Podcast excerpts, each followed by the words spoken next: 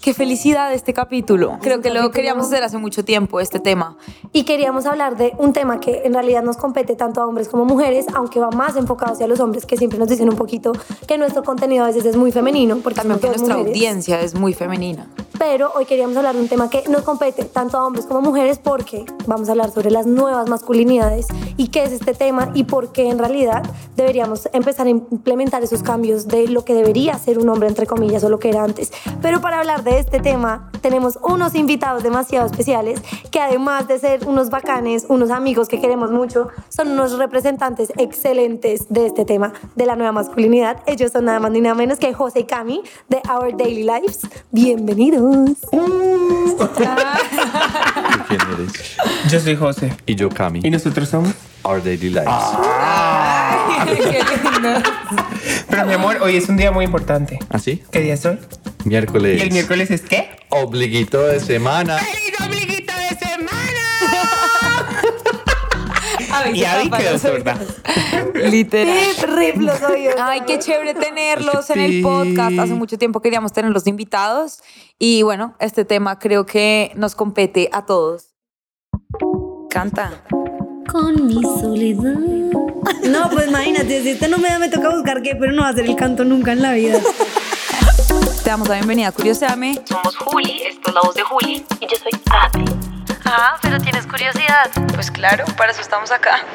Yo chiquita quería ser Shakira.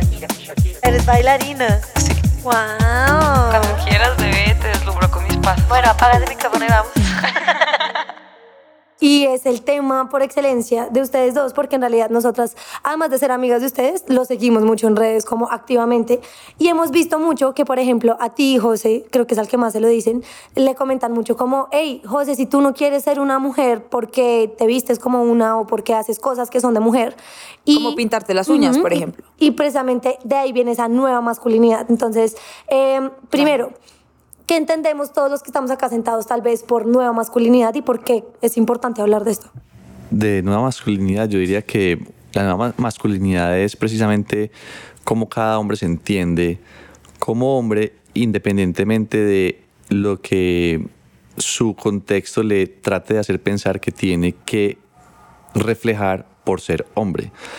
Entonces, eh, son hombres que eh, pueden ser eh, padres que están en casa, mientras que la mujer es la que está trabajando porque de pronto como acuerdo de pareja, en el momento que arrancaron a tener familia extendida, eh, es ella la que tenía una mejor posición salarial, entonces pues definen como estrategia familiar que es ella la que continúa devengando mientras que él se queda en casa atendiendo tareas del hogar. Lo más lógico del mundo. A mí me parece, me parece muy chévere, pero no conozco un caso así, por ejemplo.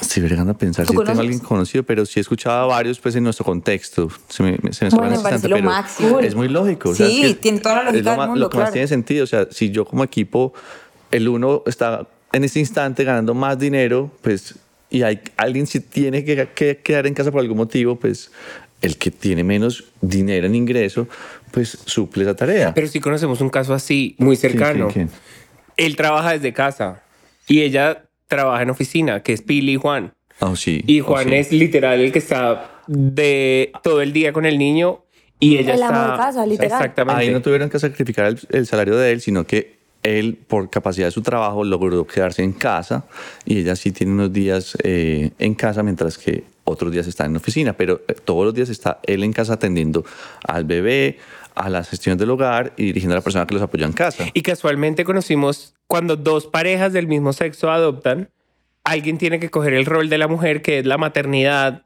eh, que le dan a la mujer, o sea, la, La licencia, licencia. de maternidad, que son seis meses, y al otro le dan licencia de papá, que es ¿Eso es una así? semana. Yo no tenía ni idea. Sí. Sí. porque como es entre comillas muy nuevo el tema de adopción de parejas del mismo sexo, entonces Claro. finalmente la legislación no se ha adaptado en ese, ese tipo de detalles. Entonces, ¿qué dice? Pues hay, hay, una, hay un permiso para mujeres y un permiso para hombres, pues eh, repártanse quien, Sí, quien como- quiere como ustedes seleccionar. quieran.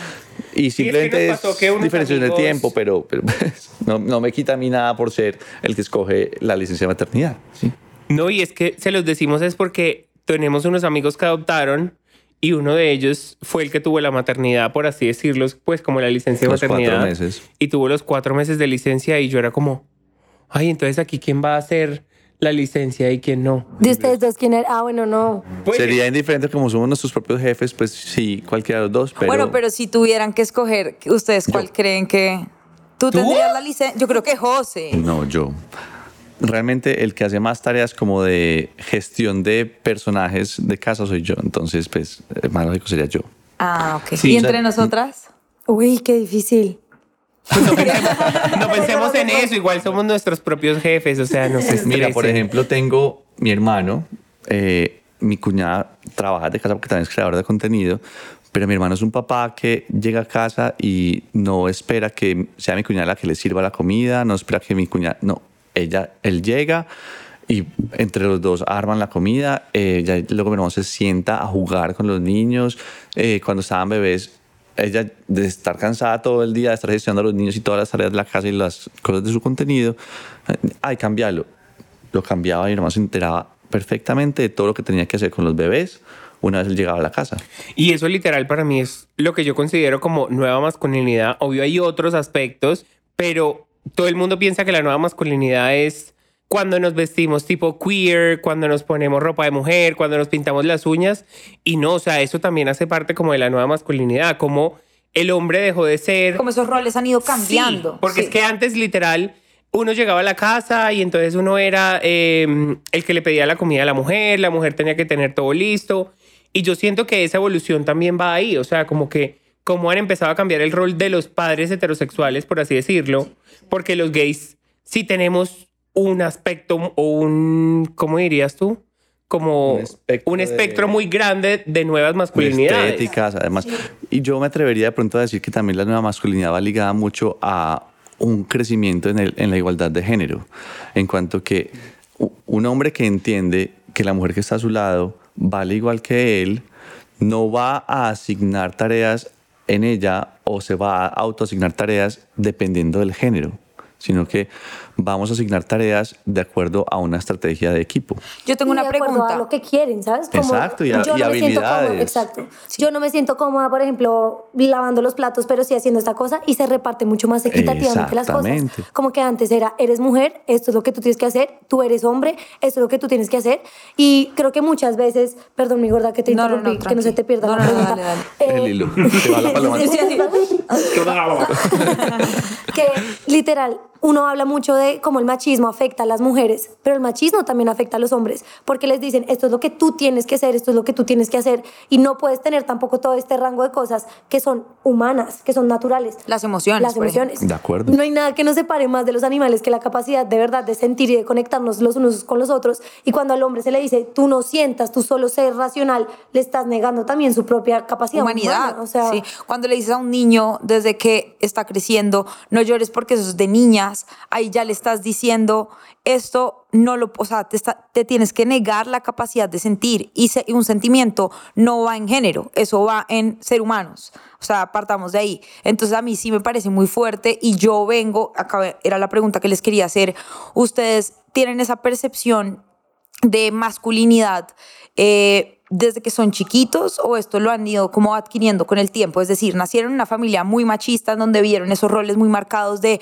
el papá es el que tiene esa tarea de ser el proveedor de la casa, el fuerte, el que manda, el que... No, yo siento que aquí va a haber dos historias distintas. A ver, mi, mi mamá, yo lo viví con mis abuelos. O sea, mis abuelos sí era lo que tú tienes en mente que debe Tú ser el naciste en femenino y el masculino. En Cincelejo. En Cincelejo. Pueblo chiquito, infierno grande. Uh, No, es que es de verdad. O sea, Cincelejo es Complejo. peso. Y sobre todo en la época que yo me crié, en este momento ha evolucionado. Ha cambiado bastante. Sí, porque además, hace como 50 años, ¿no? no, yo tengo 31, baby. Niña, si fuera eh, parte sin novedad, yo creo que parte de ese gran cambio ha sido con nosotros. Sí, Ok. tienen Creemos toda la que hemos razón. tenido una influencia muy positiva en la ciudad de, de José. Ah, También a través de los cool. papás de José, que son personas influyentes en su ciudad, pero con nosotros y la historia nuestra y la dinámica que ha tenido la familia de José, creemos que ha tenido un impacto muy positivo en, en la ciudad. Es ¿Podemos, cierto. ¿Podemos ahondar un poquito en ese tema? que Sí, me parece pero primero te voy a contar. Dale, pero lo que he sí. intentado decir varias Exacto, veces y dale, no me dale. dejan.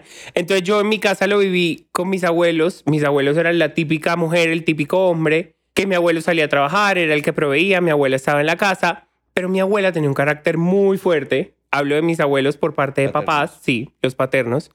Por ejemplo, mi abuelo, tengo una anécdota súper clara y es que mi abuelo alguna vez le sirvieron la comida.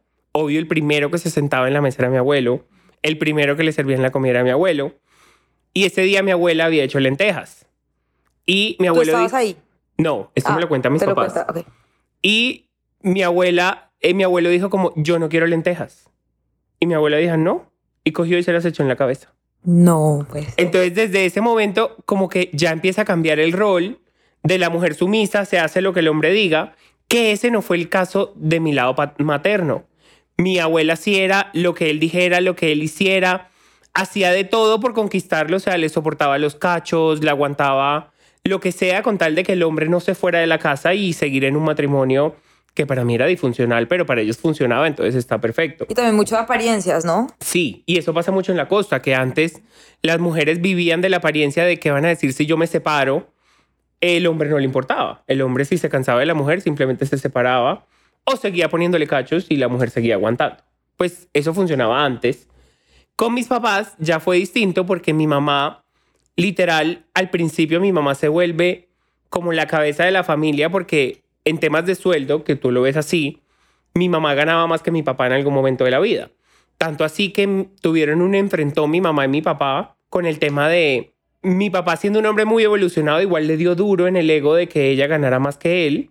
Tuvieron una discusión y mi mamá lo que dijo fue, no, pues si yo gano más, lo máximo, o sea, llega más para la casa. Y mi papá empezó a evolucionar con ese tema, tanto así que mi papá hoy en día, y cuando yo decidí pues salir del closet, que yo nunca salgo del closet, sino que simplemente mis papás se dan cuenta y le preguntan el uno al otro, eh, ¿tú qué estás notando? Mi papá le responde lo que tengo que notar y mi mamá le dijo, ¿y qué piensas hacer? O sea, ¿qué va a pasar con el tema que José ya se ve muy gay? Y mi papá le dijo, nada, pues si él quiere ser así, nosotros lo vamos a amar y lo vamos a apoyar y vamos a seguir adelante con eso. Entonces, no, qué bacano. que mi papá haya tomado, sí, que mi papá haya tomado la iniciativa de él siendo ganadero en un ámbito súper machista, poder decir como que no, lo en que mi hijo quiera, de sí, esa época también, o sea, wow. ser lo que mi hijo quiera y también fue eh, que lo que Cami dice que hemos influenciado mucho en Cincelejo es porque, a ver, mis papás siendo de la sociedad, que es una sociedad dura, eh, ellos cuando Cami y yo decidimos casarnos, lo primero que dijeron es, pues vamos a invitar a todos mis amigos. Invitaron a todos sus amigos de la costa, vinieron, vino mucha gente. Sí. Y hubo gente que dejó de ir. No te sabría decir. Yo sí siento que hubo gente que, que dejó de ir y es más, hubo gente que en algún momento mi mamá llegó a escuchar comentarios como, pero ¿y tú por qué lo apoyas? O sea, eso está mal. Eso, eso no me cabe en la cabeza que tú estés apoyando a dos hombres que se casen. Mamá le dijo, es mi hijo, ¿cómo no lo voy a apoyar? O sea, es lo que ellos quieren. Yo tuve una anécdota que siempre le hemos contado que es que mi hermano no asistió a mi matrimonio pues por temas de que él no estaba del todo tranquilo con lo que estaba pasando. En este momento hoy es otra historia, pero en ese momento era la historia que contábamos. Eh, y mi papá cuando nos fuimos a casar, lo primero que me dijo fue, tienes que entender que no todo el mundo va a apoyar lo que está pasando, o sea, cuentas conmigo, cuentas con tu mamá, cuentas con tus suegros, pero no sé si vayas a contar con todo el mundo. Pero no fue así, o sea, nuestro matrimonio fueron 200 personas, pues fueron como 400 invitados, vinieron 200. Por el hecho de que lo hicimos en Medellín también era como para que no viniera tanta gente. Sí, un Eh, filtro ahí para que la gente Sí, se pero igual vino mucha gente y hay anécdotas del matrimonio como que la gente decía, eh, mi papá invitó a un amigo de él que no se habla con su hermano, que era gay, no se hablaba, y no se hablaban hacía 10 años, 20 años. No me digas que se empezaron a hablar a partir Después de del eso. matrimonio. No. Le dijo como, eh, siento que después de haber visto a José y a Cami, Sí, sí, ese fue el comentario que ese amigo le hizo a, a mi suegro, que le dijo que cayó en la cuenta de lo equivocado que él estaba y todo el tiempo que había perdido de, de disfrutar a su hermano. Wow, qué lindo. Entonces, técnicamente naciste en una familia donde sí había un patrón muy como de masculinidad tradicional un poquito, pero empezó a cambiar con ustedes mismos. sí, y más, a, a ver, el desde papá los igual papás. también. O sí, sea, mi el papá. Yo siento que desde mis papás empezó a cambiar. Porque yo sí tengo unos, yo sí tengo un tío y una tía que son muy eh, la masculinidad y feminidad que todo el mundo tendría en la cabeza. O sea, como los roles masculino y femenino muy tradicional. Y mis papás, a ver, les llegó yo, eh, empiezan a enfrentarse a una sociedad nueva, pues con todo el tema de tener un hijo gay y además un hijo gay muy abiertamente porque al fin y al cabo Camila y yo somos muy visibles en redes sociales. Entonces, como que, y mi mamá se goza esto, o sea, mi mamá se lo goza como si ella fuera un personaje más en nuestras redes y... Ella es un personaje más en nuestras redes. Sí, pero ella tiene marimor. Y Pero- ella postea en sus en su Instagram, baby, mi mamá tiene 15 mil seguidores en redes sociales. o Ay, sea, pues, divina. Y el engagement es... Buenísimo. Sí. no, no, no, es que contrátenla. Entonces sí, o sea, como que enfrentarse a todo esto también les va a cambiar el chip a cualquier papá y a cualquier mamá, que los roles van a estar muy claros. Pero yo siento que en mi casa, mi mamá era como, como el lado, lo que tú pensarías que iba a ser el hombre. O sea, como la que mandaba, por así decirlo. Pero mi mamá siempre ha sido muy inteligente y siempre ha dejado a mi papá pensar que él manda. ¿Sí me entiendes? O sea, mi mamá es la que toma la última palabra, pero mi papá cree que él es el que está tomando las decisiones. Entonces funciona un matrimonio perfecto. Porque el hombre cree que está mandando, pero en realidad ella por detrás dice, no, hagan esto así mejor. Y funciona. Pues funciona como esta, Hacen una nueva masculinidad, por así decirlo. Porque mi papá también dice como, yo la dejo que mande, a mí no me importa. Pues ya en este momento de la vida mi papá dice eso. Yo no sé ¿Qué proceso es? en el pasado cómo habrá sido, porque me imagino, como les conté a mi papá, sí le dio muy duro que mi mamá ganara más que, mí, que él. Entonces sí como que en su cabeza puede llegar a pensar como fue pucha, mi hombría, ¿qué le pasa? No sé qué, bla, bla. Y lo vivimos también con nuestras primas. O sea, nuestras primas todas son súper independientes. Ellas no comen de ningún man. Es más, literal. Mi prima dice, tengo una prima que no voy a decir el nombre porque no me vayan a pegar. Eh, ella literal dice como que si yo voy a estar con un man, el man tiene que ser más que yo. Pues, y ella es mucho. O sea, ella tiene la vara muy alta. Entonces, para ella conseguir hombre es hasta difícil, por así decirlo, porque los manes en este momento, cuando ven una mujer tan arriba, se asustan, los heterosexuales. Entonces, es muy bacano porque ella ha aprendido como a llevarla y el hombre con el que está ahora mismo, ella lo empuja. Como, ah, ah, salga a trabajar, vaya, Claro, lo impulsa. Sí, como que hágale, o sea, muévase, supéreme, quiero que me supere. Y entonces es como su meta, como que el man la supere y es muy difícil superarla, pero a ella no le importa, supéreme. Ah, El man por lo menos lo intenta y ella con eso puede vivir en ese momento, pero es, ahí estamos hablando de que ella es la masculina del, del grupo, pues lo que la gente tiene en la cabeza de la masculinidad, por así decirlo. Cami, por ejemplo, ¿para ti fue igual? ¿O en tu familia si era muy tradicional también como... Entonces, como te digo, hay cosas donde coincidimos en la historia y creo que hay eh, partes muy importantes que son similares en cuanto que ambos papás trabajaban. Entonces, mi mamá no era una persona que estuviera en casa dedicada al hogar 100%, pero sí había como una dinámica muy tradicional, muy tranquila, donde pues, papá estaba en empresa y mamá estaba en empresa y gestionando el hogar. Entonces era mi mamá la que dirigía a la persona que nos ayudaba en casa, mi mamá era la que cocinaba, mi mamá la que gestionaba que tuviéramos el uniforme, que fuéramos al colegio, todo, todo, todo lo que era tareas del hogar era mamá. Mi papá simplemente pues era gestionar la empresa, que estuviera produciendo muy bien para que hubiera lo suficiente para Sí, la que no casa. faltara nada en la casa. Exactamente, pero mi papá llegaba a la casa y mi mamá le servía la comida, eh, mi papá no, nunca se enteró si teníamos buenas o malas calificaciones, si había que hacer alguna tarea, lo que fuera. O sea, todo eso era en torno a mamá. Entonces ahí sí hay una dinámica muy tradicional, pero también por lo mismo, eh, mi mamá pues siempre hacía parte de la empresa, era la que manejaba la parte contable de la empresa. Entonces ella ahí también tenía mucha independencia y siempre tuvo como tranquilidad en que pues ella asumió la dinámica del hogar, pero no la hacía ni más ni menos mujer. Eh, entonces creo que hay también mucha libertad. Y desde los cuentos que yo les escucho a ellos, pues por el lado de papá, ambos abuelos eran muy particulares porque mi mamá dice que mi abuelo por el lado de mi papá era una persona súper dulce y la abuela era súper brava. Amarga. Entonces ella era la que gestionaba y mandaba todo. Y por el lado de mi mamá, el abuelo era el que producía desde las fincas, pero el abuelo llegaba y le entregaba todo a la abuela. La abuela era la administradora. Ay, hermoso. O sea, literalmente mi mamá dice que el abuelo le entregaba todo y, era, y, y luego era el abuelo el que le volvía, le pedía a la abuela, como, mi hija, necesito esto para, para salir. O, No, mi abuelo sí no le soltaba un peso a mi abuela. ni, ni medio. Es más, literal, mi abuelo cuando le daban la plata del cumpleaños, se la guardaba en el bolsillo. Y mi abuela empezaba, pero ¿por qué le dieron la plata a él? Porque mi abuelo ya llegó a un punto de la vida que no era capaz de manejar plata. O sea, ya estaba... Mi abuelo sufre como de demencia al final de su vida, sufrió. Entonces, como que le guardaba la plata, pero en su demencia no soltaba la plata. O sea, era todo el tiempo con la manito aquí. ¿Qué va? Porque siempre se acostumbró a tener plata y ya llegó un punto de la vida que ella era la que manejaba la plata porque él ya no podía. Entonces no le soltaba un peso. ¿Y era así?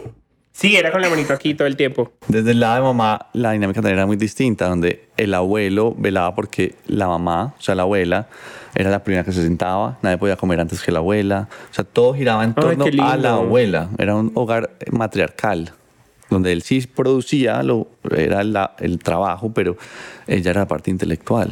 Y en el tema como personal, ustedes empiezan a, no sé, pues porque creo que no podría estar más de acuerdo con el significado que diste de nueva masculinidad y es que vivan el, su concepto de ser hombre como ellos quieran, porque tampoco es que el ser nuevo hombre o esta nueva masculinidad es que tienes que ser sensible, es que tienes porque volvemos a la misma y es encasillar a los hombres ahora hacia el otro lado y no, creo que cada uno tiene que vivirla como quiera vivirla. Como es su Pero ustedes lo empiezan a vivir de manera personal cuando salen del closet o cuando se dan cuenta como Entonces, o eso antes. estaba todavía respondiendo a la primera pregunta, donde a través de todas esas historias de abuelos, que yo no los pude conocer, y papás, como nos tocaron, finalmente uno también está envuelto en un contexto que de una otra manera te entrega unas directrices. Entonces, un colegio católico, una familia tradicional donde está papá, mamá, donde hay una dinámica muy eh, marcada.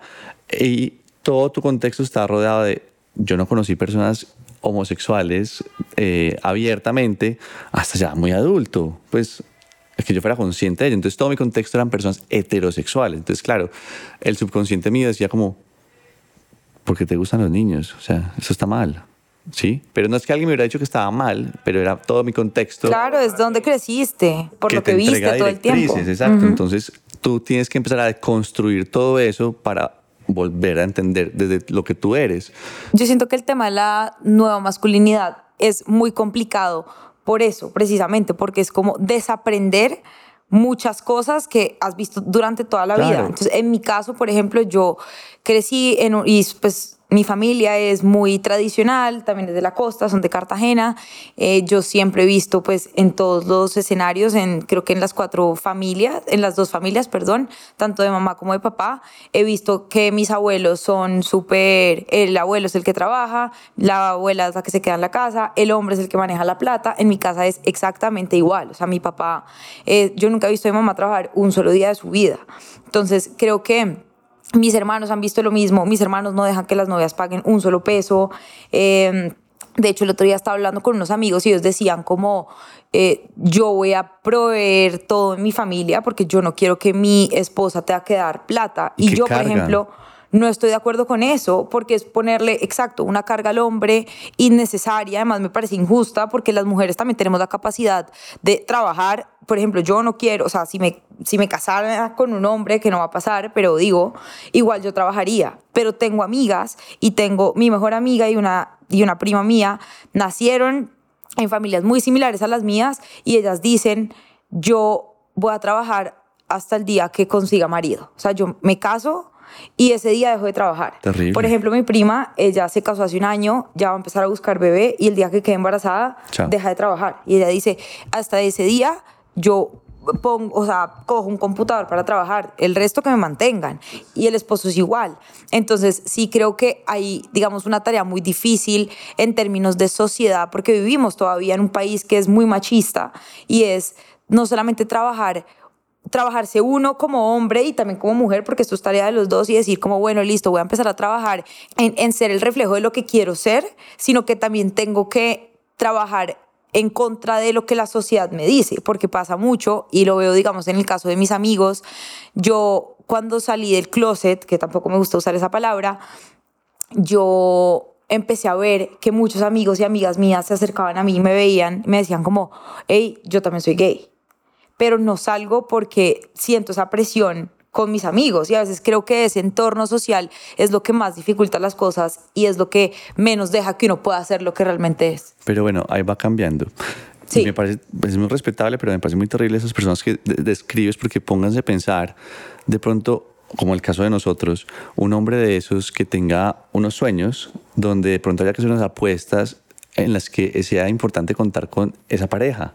Claro. El caso de nosotros, hoy estamos en- haciendo esto que hacemos porque precisamente se empezó a construir donde cuando empezamos a- al tema de de, de la parte laboral, yo trabajaba para la empresa de mi familia y José estaba en la universidad. Entonces, el ingreso, entre comillas, era por parte mío. Luego José sale a hacer sus prácticas y ya hay un poco de ingreso por el lado de él.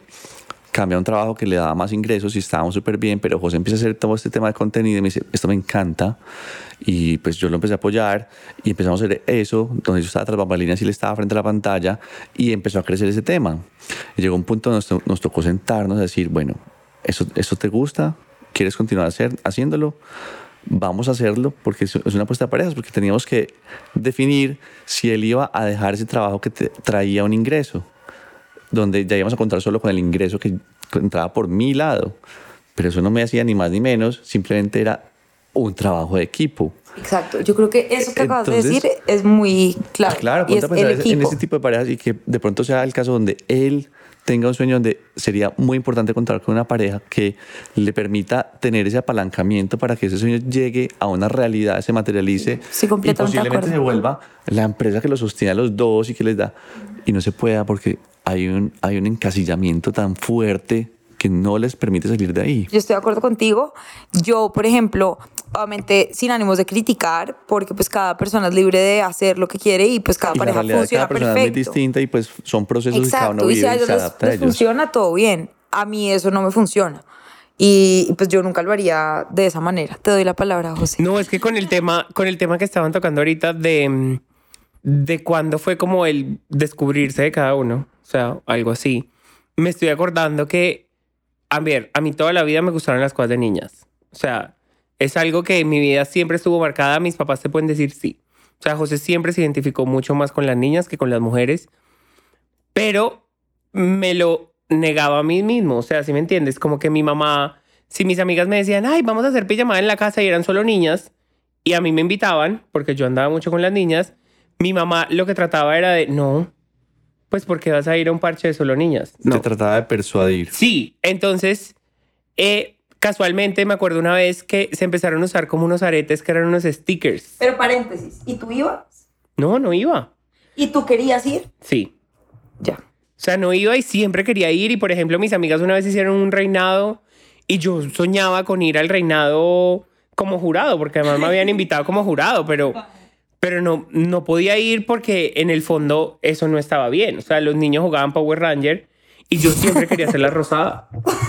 No, de verdad, y nunca pude ser la Power Ranger rosada. Y mi mamá me compró el Power Ranger azul y yo Quería ser la rosada. quería ser la rosada. Y mira, eso, eso que dice José es muy importante porque finalmente la sexualidad no depende de esos contextos sociales ni de nada distinto a lo que es la persona. Entonces, por ejemplo, yo, contrario a José, me encasillé siempre por mis gustos En los en carritos. cosas muy estereotípicas de niño. Sí. El único conflicto que yo tenía eran los deportes, o sea, el- especial, especialmente el, El fútbol. La cara. Porque en el colegio me obligaban y yo detestaba jugar deportes. El ejercicio me encantaba, pero los deportes no. Me, me molestaba el tema del contacto en el deporte, eh, la- los conflictos que salían a partir del deporte, a mí.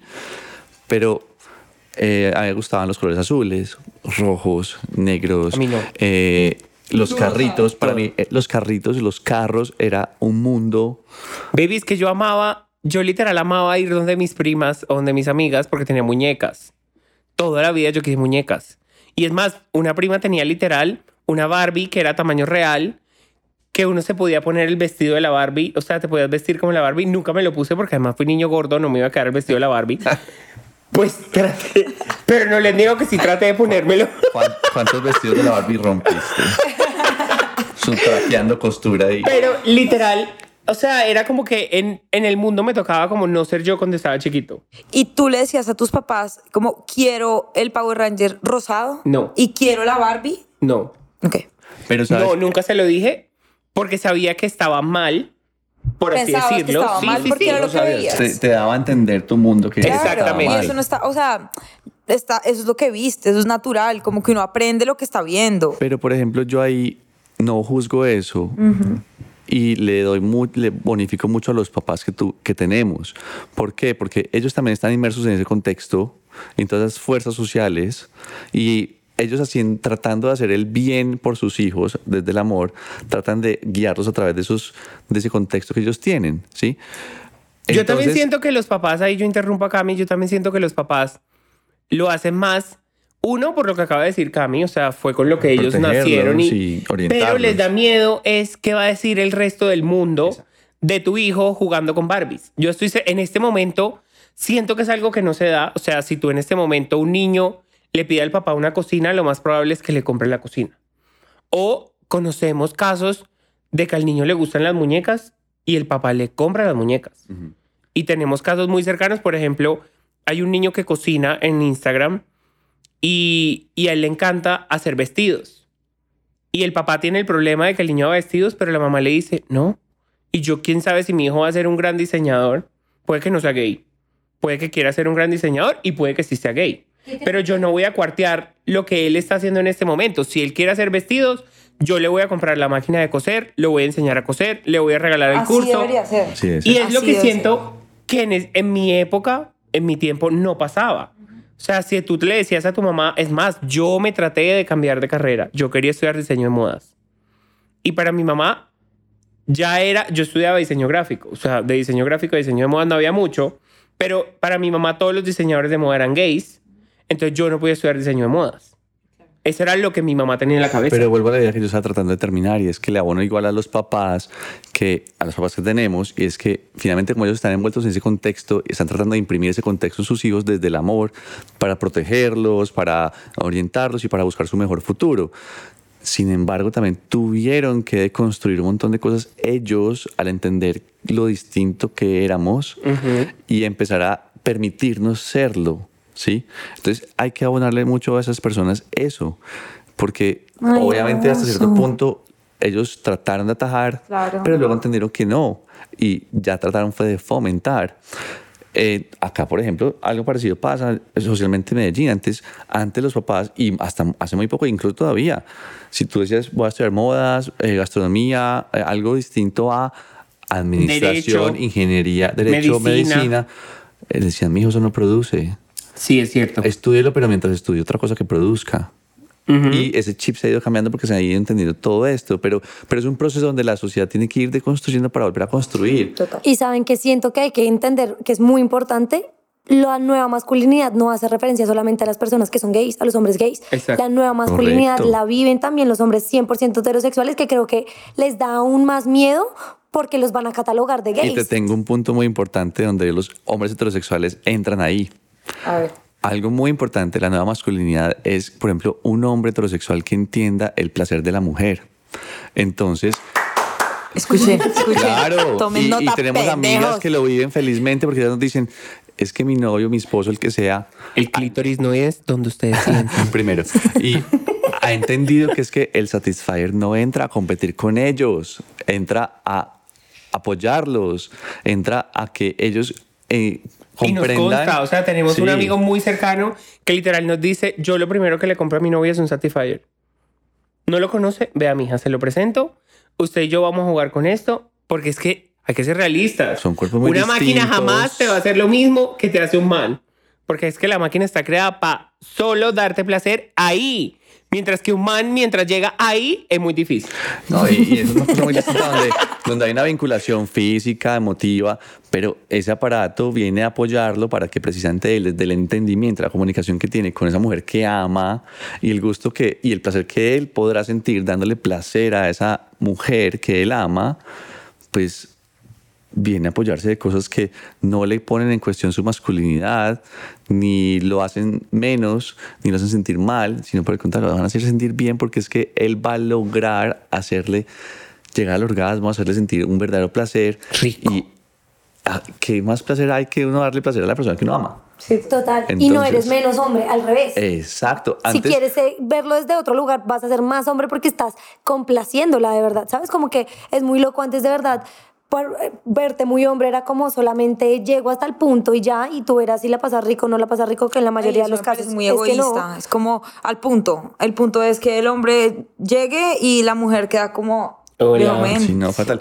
Es entender, es comunicar, es... Entonces mira que ahí hay una masculinidad nueva donde él está Exacto. abierto a salirse de unos clichés para abrirse, permitir la comunicación y lograr mucho más. Sí, es que yo te aseguro que si a nuestros papás le hablamos de un vibrador, de un Satisfyer, ¿Qué es eso? se van a morir. O sea, van a poner el grito en el cielo, siendo que yo siento que mi papá es una masculinidad nueva muy clara, porque además nos tiene a Cami y a mí, y eso ya lo hace ser como que, ok, yo Moderno. amar lo que hacen mis hijos y apoyarlos y todo, ya es algo muy nuevo para lo que mis papás crecieron.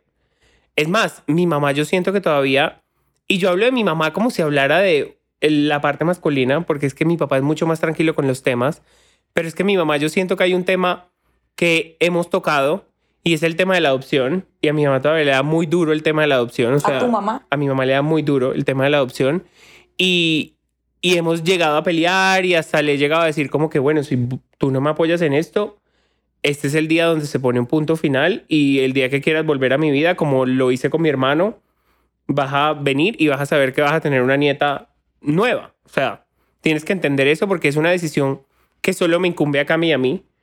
Y, y siento que mi papá está con el tema es mucho más tranquilo. Y mi suegro, que incluso en estos días nos pasó, nos dejó un artículo que hicieron en Medellín de unas familias que adoptaron.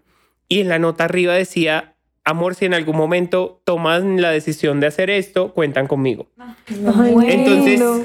Son abuelos que se sienten a jugar en el suelo con los nietos. Sí. Eso, es, eso es nuevo dentro de la dinámica social, por ejemplo. Entonces siento que quitarnos de la cabeza que la nueva masculinidad es Harry Styles, que al fin y al Total. cabo viene siendo una nueva masculinidad, o sea, ser hetero y al mismo tiempo vestirse con prendas de mujer, vestirse queer. Eh, O sea, no necesariamente eso. O sea, atención, no. Exacto. Es todo lo que está pasando con nuestros papás, con nuestros abuelos. O sea, mi abuela, que voy a decir como que algo no tiene nada que ver con la masculinidad, pero viene con la evolución. Mi abuela Cami y yo le invitamos a nuestro matrimonio. O sea, no nos importó, le mandamos la tarjeta. No pudo venir No físicamente. pudo venir porque por ya tenía muchos problemas de salud, entonces no se podía montar un avión. pero no dijo que no. Pero mi abuela literal le Iba a dijo, venir. ah, yo quiero ir. Wow. Pues si yo pudiera ir, yo los acompañaría. Y, y la que era la representación para mí de la abuela, que era mi tía Merce, eh, hermana mayor de mi papá, sí estuvo en nuestro matrimonio. Siendo que una Camilo mujer- siempre tuvo miedo porque nunca le confirmó. O sea, tú me decías delante de tu tía Merce como que eh, ella no sabe, yo no sé cómo se está manejando el tema. Ya obvio, cuando Pero- nos casamos, pues fue muy Sí, diferente lo- todo el y tema. Te presenté frente Sí. a ella. Y, ella- Y nos no, invitó a comer, a los dos solos. Imagínate, Sí. o sea, qué Como la despedida solteros. Ay, Eh, no. y ella vino siendo una mujer de 70 y punta, 80 Sí. años, no me acuerdo cuánto tenía la tía. Yo considero también, me atrevería a decir que la, la nueva masculinidad también está ligada a las mujeres. Porque es que hay muchas mujeres que le imprimen a sus hombres Yes, yes, yes. una masculinidad tradicional. Tienes que, es que un hombre hace esto. Entonces también de- depende de ustedes, eh, mujeres que tienen Sí. relaciones heterosexuales, que le ayuden a, a su hombre a entender que hay tareas que no son...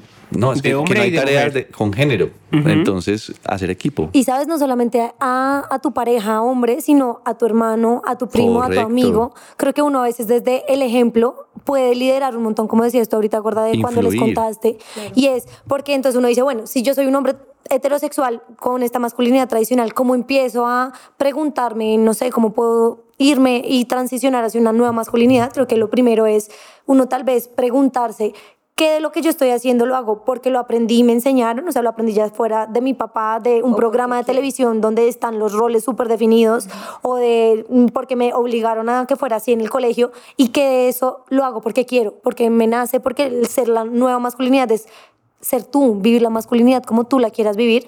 Lo segundo creo que es rodearse uno de personas que estén dispuestas al diálogo, ¿no? Como que quieran hablar a mujeres que te impulsen, ya sea tu hermana, tu primo, todo, que te impulsen a pensar un poquito de manera diferente. Creo que, por ejemplo, a mí me pasó que con mi hermano, yo tengo un hermano pequeño, alguna vez yo cometí el error de, se me salió esa frase de, ay, pero es que estás llorando como una niña. Y luego yo caigo en cuenta y dije, fue pucha, estoy repitiendo el mismo patrón que estoy tratando de romper. Entonces es... Pero caíste en la cuenta y fuiste... Y hoy en día no voy a decir nunca estás llorando como una niña. Exacto. Se vale equivocarse, se vale, pero es muy importante caer en la cuenta y, y tratar de corregir el error. Y en el fondo también estamos muy marcados con el tema. O sea, uno trata de en su cabeza como, pues pucha, tengo que pensar en lo que voy a decir. Y como nos criamos con ese, estás llorando como una niña, para nosotros es muy normal que se nos salga, pero estamos tratando de evolucionar. Entonces en la cabeza somos capaces de decir, pues pucha, ¿qué estoy diciendo? Pero lo tenemos muy inmenso porque crecimos con eso. O sea, literal, el niño se caía y usted es un macho. usted no puede llorar, ¿cómo así? O sea, nos criamos con, ese, con eso en la cabeza también. Entonces es muy normal que se nos salga, pero está bien que tratemos de corregirlo, que es al fin y al cabo lo que es la evolución, que nosotros empecemos a cambiar como con ese chip que crecimos y nos criamos. Oigan, ¿por qué no nos va? Ay, mi hermano. No, no, no, no, es que iba a decir una cosa. En mi familia, ¿sabes? ¿Te acuerdas una vez que estábamos en, en un almuerzo o algo así y a uno de mis hermanos se le salió como que le dijo un amigo, ay, es que usted es un mariquita o algo así. Y cuando yo le digo a mi familia, soy gay, no sé qué, ellos a ellos les cuesta mucho y han cambiado como ese, ese lenguaje y esas formas de refer sí, como formas de referirse. Entonces ya en mi casa es difícil que tú escuches como, ay, como mariquita o como es, es una loca o co- cosas que socialmente, digamos que Estaban automatizadas. están automatizadas. Ya eso cada vez lo van como, ah, sí, como, no sé cómo decirlo. Bueno, en mi familia, en mi familia aún se hacen chistes de maricas, pero Camilo y yo no los gozamos. Entonces, como que ellos entendieron que no nos ofende, porque, a ver, yo no puedo pretender que mi tío de 80 años cambie el chip tan fácil cuando lleva 80 años contando chistes de gays, por así decirlo. Igual son chistes sanos, o sea, tampoco es como. Sí, y más allá de eso es que entendimos que el tío ya había cambiado el, el chip Sí. porque es que nos da abrazos, nos da besos, Sí, nos dice nos mis invita hijos. a comer, los somos los hijos. Entonces también uno tiene que, uno no puede ser tampoco tan radical y es muy importante. No, y Exacto. literal, cuando a mí me dicen como, deja de ser tan marica, y yo, no puedo. Marica. Baby, no puedo. O sea, es que así soy. Y es muy importante Y pasa, porque es que en la costa todos decimos mucho eso. O sea, todos decimos como. en Bogotá Ay, también se deja de usa ser mucho tan la palabra marica, que no sé marica, qué". pero se usa en un contexto muy distinto. Entonces, es también hacer el ejercicio de ponerse los zapatos del otro. Porque yo, ¿cómo le voy a decir a ese señor de 80 años? No, no, tienes que ya empezar a hablar así y pensar, no. No. Pero Sí, pues si tampoco. yo entiendo de dónde vienen las cosas, yo digo, Por ejemplo, en eh, leyes. eh, Él, en ese chiste no me está tratando de ofender a mí. Está replicando algo y le causó gracia. Y, y por el contrario, me lo está tratando de contar a mí porque quiere causarme gracia. Y lo peor es que siempre mira a Cami cuando cuenta un chiste. Como, Pero es porque ¿Te yo- a, mí me gustó? gustan, a mí me gustan los chistes flojos, entonces yo me río fácil, entonces yo soy su público. Entonces, Exacto. Es el único. Es más, literal, Sí. todos en la familia somos como. Y Camilo se allá, ¡guau! Está muy bueno, se lo va a contar a todo el mundo. Y yo. Es más, yo "No, cuando veo algún está chiste, muy malo. se lo mando por WhatsApp también. Pues, Sí, por favor. O ¿Se sea, hablan por WhatsApp? Sí. Ay, amo. Sí, sí, sí. Pero y no, literal, ahorita mismo, por ejemplo, estuvieron enfermos y Camilo les mandamos unos brownies como para que supieran que nos acordamos de ellos. Entonces, hijos, muchas gracias por el no sé qué, bla, bla. O sea, además que somos, somos una familia muy cercana porque literal dos hermanos Vergara se casaron con dos hermanas Merlano. Entonces tenemos, las hijas de ella tienen los mismos apellidos de nosotros. O sea, literal, yo digo que si se nos hacen un estudio genético, probablemente somos hermanos de sangre, porque es que tenemos la misma esperma con el mismo óvulo y el ADN tiene que tener algo parecido. No, no sostengo esto delante de un médico que está escuchando esto, pero, pero sí, Igual no somos médicos, puedes decir cualquier barbaridad, baby, no hay, no hay problema. como que el embarazo está en el estómago. Ay, baby, no tampoco. No, pero sí, siento que lo que decía ahorita Cami 100%, creo que la nueva masculinidad es un tema tanto de hombres como de mujeres, por Claro. eso también lo queríamos hablar. Y como mujer también es no seguir inculcando esas cosas que a veces decimos que queremos cambiar de manera inconsciente. Entonces él, es que tú tienes que hacer esto porque tú eres el hombre, Y tú no muchas puedes veces llorar, como tú las no puedes mujeres están más cercanas en la, en la educación de los niños, son las que transmiten ese- esos valores. Sí. Por ejemplo, cuando estés en un parque donde haya niños chiquitos, fíjate, verás, si llega un niño con una amiguita o un niño le dice a, la mamá, mira, es que, eh, no sé, digo cualquier nombre, Valentina, es tu novia. Sí, Porque Es cierto. asumes que porque el niño tiene una amiga, mujer, novia. ya va a ser su novia. sí. No. Eso, eso es replicar unos valores que están impresos socialmente acerca de qué está aceptado y qué no. De pronto el niño no va a tener nunca novias, Eso es algo sino con lo que yo podría novios. caer. Si yo veo una ni- un niñito chiquito y le digo, "Ah, ¿esa es tu novia? Y o no, lo no veo y le pregunto. mal, pero sí. es, es una transmisión de unos valores que hacen ese tipo de construcciones sociales. Entonces, no, esto me quita. Ah, qué rico. Vamos a ver si en un futuro será su novia o no será su novia. Es que de pronto el niño Total. trae un novio, de pronto, de pronto él sí trae novias, pero es que la niña de pronto trae novia. Y con hacer ese tipo de comentarios Entonces- lo que siento es que ya estamos predisponiendo al niño a algo. Entonces ya él va a empezar a ver que si él en vez de traer una amiguita trae un amiguito, va a sentirse como que, ah, pero es que en realidad a mí me gustan son los niños, pero mi mamá dice que esta es mi novia, entonces a mí me tienen que gustar las mujeres. Porque ya le estoy predisponiendo a algo, o sea, ya le estoy predisponiendo a que me tienen que gustar las mujeres y no, o sea, a mí me puede gustar un perro. Es un tema de todos. Y enseñarlos desde chiquitos a los niños que pueden y deben estar en contacto con sus emociones.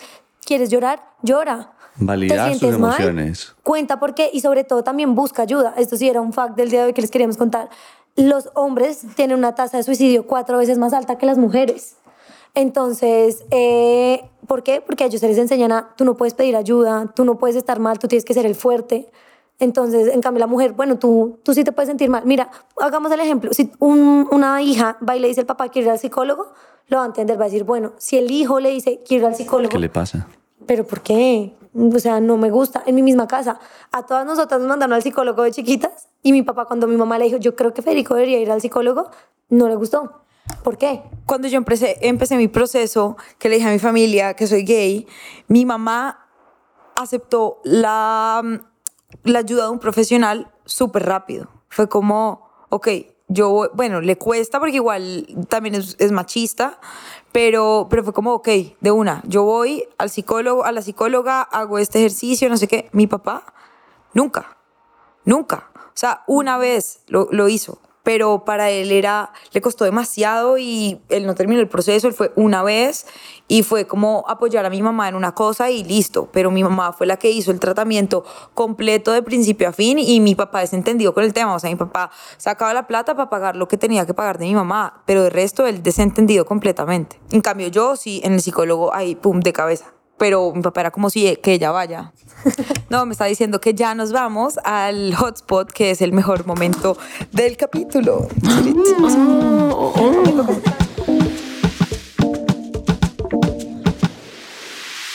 Baby, pero, pero yo quiero hacer como una anotación A ver. o una acotación o algo. Ay, comenta. Eso. que pues siento que con todo el tema de las nuevas masculinidades es como súper importante desaprender muchas cosas. O sea, como que de verdad hay que desaprender casi que de cero. Porque, por ejemplo, conozco muchos heterosexuales que casi siempre lo que más me atacan a mí es por pintarme las uñas o por maquillarme. Y siempre le digo a mucha gente como piensen cuando la mujer no podía usar pantalón y piensen que el maquillaje lo inventaron los hombres. O sea, un hombre inventó el maquillaje y los primeros en usar maquillaje fueron los hombres, Claro. mucho antes que las mujeres. Y, y es como ese tema, o sea, Igual como que los tacones. Exacto. Los hombres usaron los tacones en el siglo Para el tema de poder. No sabía eso. para verse más altos. Los emperadores cuando eran todos chiquiticos. ¡Wow! Exactamente, entonces es como todo eso que aprendimos que los tacones, las faldas, pintarse la cara y las uñas es de mujer y en realidad fue algo que hacían los hombres mucho antes de que las mujeres lo hicieran porque era un tema de poder y en qué momento como que todo se empieza a volver otra cosa y empiezo a las mujeres son las de la casa y los hombres salen a trabajar y los hombres usan pantalón y las mujeres usan falda y no sé qué. Entonces es como un tema de, bueno, vamos a borrar cassette y vamos Esta a es la abrirnos gran a todo. conclusión del tema. Sí, o sea, como que vamos a abrirnos y yo conozco muchos heteros que hoy en día se pintan las uñas y son felices. Por ejemplo, Sebastián Villalobos siempre tiene las uñas pintadas y Sebas es hetero. Y todos los cantantes de reggaetón ahora mismo tienen las uñas pintadas y, la mayoría son la gente que dice, "Mm, seguramente se le moja la canoa, no sé qué. Sí, y por ejemplo el comentario de cuando yo me empecé a hacer aretes, el comentario en mi casa fue si se abre un hueco, se deja abrir el hueco. Yo ya me dejaba abrir el hueco. Pero eso pasa mucho. O sea, la gente tiene en su cabeza esas cosas. Pero espérate porque te me estás adelantando al hotspot. Ese era Ah, literalmente que mi si me deja abrir el hueco. Hemos golpeado todos los hotspots sin que nos dijeran, ¿sí ven? Ese es el nivel. Era, era algo así, era, listo, ustedes son figura pública, ustedes son dos personas que, si para mí me preguntaban como quién se te viene a la cabeza cuando hablas de una nueva masculinidad, eran ustedes, porque viven como quieren vivirla su masculinidad y no son tampoco el estereotipo entonces de gay de solamente son femeninos, también eh, abrazan su lado masculino, pero Porque quería seamos gays, no preguntarles... nos comportamos como niñas, también nos podemos comportar como señoras. Pero sí pasa. Pero sí pasa algo con lo que estás diciendo y es casualmente en estos días el esposo de Marcela García, Checho Champs, conoció a, a Cami y nos conoció a mí. Nos habíamos visto de rapidez eh, y nos sentamos a almorzar y Checho dijo, es la primera vez que conozco una pareja donde el lado femenino está muy claro y el lado masculino también está muy definido. Obviamente se refería a Cami como el lado masculino, porque Cami es muy sereno, es tranquilo, es lo que uno tendría en su cabeza como masculino de lo que la gente tiene en la cabeza. O sea, no es lo que esté bien o lo que esté mal. Pero no saben lo que no ven. Exacto. y yo tengo un lado femenino muy claro. O sea, yo literal, él decía, es que él es tú. Le decía Marcela, él es muy tú y Cami es muy yo. Y no, no había conocido parejas así. Siempre había conocido eh, dos Joses. Nunca había conocido como la versión hombre-mujer. Por así decirlo, y casualmente la psicóloga también en algún momento cuando fuimos nos catalogó así. O sea, como que José, tú eres el lado femenino, no lo puedes negar. Y Cami es el lado masculino. Muy claro. Siento que Cami también tiene su lado femenino muy desarrollado y muy tranquilo. O sea, Eh, Cami no, no se puede poner tacones. con él, sí, exacto. ¿Sabes Sí. por qué? En lo emocional. Ahí tienes tu lado femenino, porque es que ser femenino no es pintarse las uñas solamente. Exacto. Ser femenino es, es, dentro de lo que nos han dicho, ser hombre y ser mujer, es estar en contacto con tus emociones y vivirla. Tú, por ejemplo, para mí eres mucho más emocional que José en muchas Sí. cosas. Sí, y ahí muy está tu cierto. Lloro feminidad. más fácil. Y ahí Baby, tu literal, yo me incomodo cuando la gente llora. Sí, de verdad. Yo soy muy Es empático, raro. ¿Sabes? Y eso es de mujer, esa es una característica que te dirían que es una mujer. La mujer es la empática, Yo la que entiendes. yo, yo sé escuchar muy bien, entonces Sino cuando que la gente juzga el femenino y el masculino estéticamente como te más ve. fácilmente. Exactamente. Como que yo lo veo y es muy femenino y yo lo veo y es muy masculino. Y ya está ahí, Y ya. figura. Eso es lo que tienen en su cabeza. superficial. Déjenme hacerles el hotspot. La pregunta es, ustedes siendo esta figura pública y todo, en algún, o sea, tienen obviamente y han ayudado a cambiar muchas cosas, pero han sentido en algún momento también que los juzgan y les ha afectado también como por esta nueva masculinidad, los juzgan. Además de los, yo sé que a ti te hacen muchos comentarios. Sí, pero nunca me ha afectado. O sea, si te soy sincero, yo entiendo que el mundo está cambiando y para muchas personas no es tan fácil cambiar. Y encontrarse con un José que yo antes literal era el típico hombre costeño de camisa polo. Me encantaría verte en esas. O sea, yo era el, El típico... debió ser ese. Sí, no me lo puedo Para imaginar. ponerlo en, en el video. Pero se los voy a poner, o sea, yo era el típico eh, camisa polo, mocasines, Mocasín. bermuda. No o sea, el típico costeño y yo salgo. Súper a ver, yo. No, no tan apretado. Es porque además era gordito, acuérdate. y yo me voy a estudiar a Londres cuando termine el colegio. Y baby, o sea, uno salir de Cincelejo a Londres es como. Conocer el mundo. Exacto. Literal. Entonces, al yo enfrentarme a Londres, como que digo, marica, que la gente es súper tranquila, nadie está pendiente de lo que estás haciendo, y yo siento que mi gran cambio lo hago allá. O sea, empiezo a ser yo y mis papás se dan cuenta de mi cambio es cuando ellos me van a visitar a Londres, ahí es donde pasa lo que les conté ahorita, que mi papá le pregunta a mi mamá, etcétera. Eh, y fue muy chévere porque pude como decir, yo, yo no quiero ser esto que me estoy viendo en el espejo, quiero ser otra cosa. Obviamente, no de la noche a la mañana empecé a evolucionar tan rápido, pero sí, ya me ponía pashminas, empecé a... Ibas haciendo cambios. Sí, las boinas, papá, ya entonces me preocupaba más por mi pelo, me preocupaba más por mi cara, me empecé a cuidar, empecé a usar cremas, pues porque son cosas que en realidad no pasaban antes porque eran de niña, era lo que hacían las niñas. Y eso también me generó mi carácter que yo llevo construyendo 20 años, o sea, yo me fui de Londres de 18 años, tengo 31, bueno, las cuentas no me dan 11. Las matemáticas no son su fuerte. Y ahí empiezo como a crear también mi carácter, entonces por eso siento que si en este momento alguien me ataca, yo como que, ah, qué pesar, o sea, tienes mucho que aprender todavía de lo que está pasando, no los juzgo, o sea, es algo que Camilo y yo hemos aprendido mucho, que si yo pido respeto a lo que yo soy, yo también tengo que respetar la opinión de los otros, entonces como que, ok, pues en algún momento se va a dar cuenta que esto no es ¿O no? Exacto.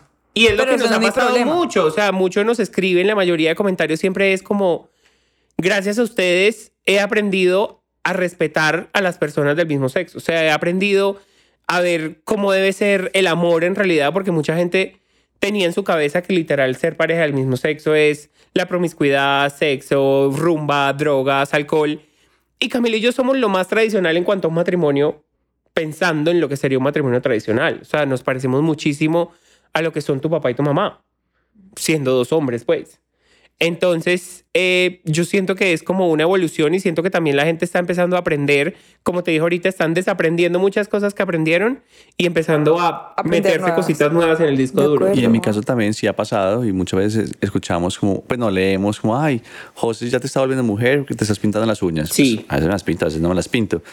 Eh, O porque Que- te maquillo. o porque Siempre me- es como, ay, no lo maquilles que lo vas a volver mujer. Yo soy el conejillo donde le enseña todo el tema de maquillaje, pues porque soy soy el, el, el insumo más fácil que tiene a, a su Pues disposición. es el más incómodo porque tiene esa barba que no me deja maquillar nada.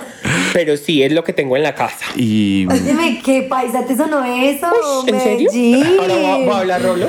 también, Medellín. también nos pasa a veces que nos dicen como que, ay, eh, Cami tan lindo, tan serio, porque le gusta a José que es tan loca, tan femenino. ¿Sí? Entonces, son cosas muy, muy frecuentes que pasan, pero también, por ejemplo, ahí de mi personalidad, yo, presidente, me, eh, siempre he sido muy despalomado en el sentido que, pues, si tú llegaste vestida de negro, llegaste vestida de blanco, a mí me da igual. Eh, llegaste muy femenino, muy masculino, me da igual. Entonces, me resbala. Siento que Cami es muy elevado, ¿no? Como que es, es muy trabajado. Que, no sé, uno tiene José, si no. Ay, mentira. ¿Qué te pasa, culiplancha? No dice- soy culiplancha, güey, puta. Estoy muy orgullosa de mis nalgas. Porque claro, yo, yo, soy, yo soy como el, el elemento sensible de José, entonces si me atacan a mí, José, es que, "Ah, mira ese comentario, lo voy a borrar. Yo incluso le digo, déjalo, eso también le da como realidad. Y hay gente que sí, hay gente que no, entonces pues déjalo, no hay ningún problema. No me quita nada. Lo que tú decías ahora, yo no soy responsable por el sentimiento del otro. Y en el fondo uno sí, o sea, Camillo somos muy fuertes y decimos como que no nos afecta, Pero pero, en el fondo uno sí, sí empieza como a resonar en tu cabeza como, juepucha, no sé, pero yo a veces pienso como, juepucha, ¿te imaginas una persona que no tenga la personalidad que Camilo y yo tenemos, se enfrenta a este tipo de comentarios y por eso es que la gente se termina tirando de un puente? Sí, ese es el tema del bullying. Es que hay personas que no han tenido un proceso como el de nosotros o que no tienen una personalidad capaz de soportar algo así y se enfrentan a una situación donde se ven discriminados o se ven juzgados y necesariamente, pues claramente eso los derrumba porque es que sí resuena. Sí. ¿Qué pasa? Hay mucho amor alrededor de nosotros, pero es que lo negativo tiene una capacidad de, de replicarse, una capacidad de ruido muy fuerte. Entonces hay que ser muy cuidadosos con los comentarios porque de verdad no sabemos cómo podemos llegar a afectar a una persona. Bueno, y yo creo que este capítulo ha sido demasiado espectacular. Espero que a todo el mundo le haya servido. Espero que les hayan encantado Quedémonos- nuestras voces. Total. A mí estoy fan de tu voz. Eh, en los ¿Y mi micrófonos. Eh, no, porque me dijiste culiplancha. Esta rola. Eh, algo que quisieran, o sea, si esta persona entró y solamente puede escuchar 10 segundos de lo de cada uno, ¿con qué quisieran que se quedara cada una de las personas? Tú también, mi gordo. Paz mundial. Bueno, Dijiste entonces, 10 segundos. No, yo lo, lo que digo siempre, eh, ámense para poder amar y desde que estén construidos y se admiren a sí mismos y se disfruten a sí mismos, van a poder entregar de lo que ya tienen, porque si no tienen eh, amor, si no tienen respeto por sí mismos, no van a poder respetar a otra persona. Y cuando Y te va a encuentren demandar RuPaul. y cuando encuentren a alguien, fíjense que sean alguien a quien ustedes admiren y Sí. que ustedes también sientan que esa persona vibra con ustedes Mucho. y que los admira. Yo diría lo que les dije como en todo el podcast, literal es, hay que desaprender muchas cosas. O sea, comencemos a desaprender todo lo que nuestros papás nos enseñaron, que ellos sin estar equivocados eh, tenían una realidad diferente. Entonces es venir a desaprender y abrir la mente a todo lo nuevo que está pasando y se los aseguro que lo van a disfrutar Eso mucho. es una fórmula de éxito, cuando tú no, no es juzgar tu experiencia o tu vivencia, porque es válida, pero cuando desde el argumento eres capaz de, de construir y de decir si efectivamente lo que me está argumentando esta persona es mejor como proceso, como técnica, como punto de vista, y ser capaz de cambiar tu punto de vista desde el argumento, es una fórmula del éxito. Yo creo que me quedo con una frase que de hecho no se dijo acá, pero es una frase que me resuena en la cabeza y es, eh, creo que en la, en la nueva masculinidad aplica mucho, vive y deja vivir. Yo creo que acá es entender que uno, pues, Como para así, poder es una ser... frase que tiene tu novia tatuada en Sí, el yo brazo. sé, pero no la dijimos acá. ok. O sea, yo creo que es importante como dejarse ser, dejarse sentir y, y entender pues como el contexto de dónde venimos y hacia dónde queremos ir. Entender que todo es un proceso y que los cambios que uno quiere hacer evidentemente son como eh, progresivos. Eh, entender a las otras personas, yo creo, y, y sobre todo como no, deja, no cohibirse y no dejar de ser uno mismo por complacer a los otros. Yo creo que eso es como Total. muy importante. Total, y ahí yo hago una acotación casualmente. Me pasa con un amigo de Barranquilla. Yo sé 10 que es segundos gay. por... No, es que yo sé que es gay y literal, yo en algún momento de la vida. carajo! Yo en algún momento de la vida le pregunté, como, baby, pero es que nadie en tu familia sabe. O sea, pasa lo mismo que a ti. nadie sabe nada. Y él me decía, y nunca lo van a saber. Yo me voy a casar, voy a tener esposa, voy a tener hijos y tendré una vida oculta. Y yo, ok, o sea, Hannah Montana, cálmate. O sea, no. Yo siento que eso no puede, no puede traerte tranquilidad. O sea, tú tener que estar escondida siempre vas a sentir como ese miedo. Nunca vas a disfrutar la vida en plena y todo por una apariencia. Muy triste. Es que es vivir desde la Qué mentira, mierda. es mentirse a sí mismo todos los Y días. en algún momento la mentira explota. O sea, Sí, Es que es 100%. sostenible en el sí. Bueno, Amigo, si escuchas este podcast, sal del closet. sal. Amigo, amigo mío. amigo mío también, por favor, dímelo. Es que el, el Es mío que no no te lo ha dicho, el mío sí me lo dijo. No, el mío se lo dijo a unas amigas mías de México, borracho. Ah, Y no me lo ha querido decir a mí. Pero yo lo sé. ¿Con quién fuiste a México borracho? Necesitamos más información. Sí, no. No, no, no puedo decir. Pero bueno, nada, esperamos que les haya gustado mucho este capítulo. Acuérdense de seguir a José y a Cami en sus redes sociales. ¿Cómo aparecen? Como José y Cami, porque es Car Daily Life, todo el mundo no habla inglés, Our entonces... Daily Life G o José y Cami. Como José y Cami aparecemos, estamos así llenos de arcoiris, tú sabes. TikTok, Instagram, todas. Oigan, Bueno. de verdad suben un contenido para morirse de la risa. Soy demasiado fan. O sea. No lo entonces- Y de mucho valor, no solamente las bromas. Hay mucho Sí, hay contenido mucho de contenido mucho de valor valor, realmente sí. para que lo disfruten. De acuerdo. además les va a hacer replantearse muchas cosas sobre la masculinidad en realidad. Relación de Me familia, encanta. Todo. amigos, trabajo. Sí. Bueno, y bueno, y nada. Y también acuérdense de seguirnos en nuestras redes sociales como arroba Daniela Avisambra B, arroba Juliana Sedán, arroba Curiosa M Raya al Piso. Estamos también subiendo mucho contenido en Patreon para que vayan y se suscriban. Y a nuestro canal de YouTube. Mi José nos mira como que es este chorrero de cosas. Sí, pues, marica, síganos también en Twitch, en Instagram, en Twitter, en Snapchat, en YouTube, como Our Daily Life G. Bueno, en todo, en todo a ellos como Our Daily Lives y a nosotras como Curiosa M Raya al Piso. Y nada, nos vemos en un próximo capítulo. Amamos tenerlos. Gracias, por aceptar la invitación. Invitación, qué rico, Los amamos. de verdad, Un muchas besito. gracias. A beber la culiplancha. Chao, chao. Soy culiplancha. Los que me conocen saben que eso no es así.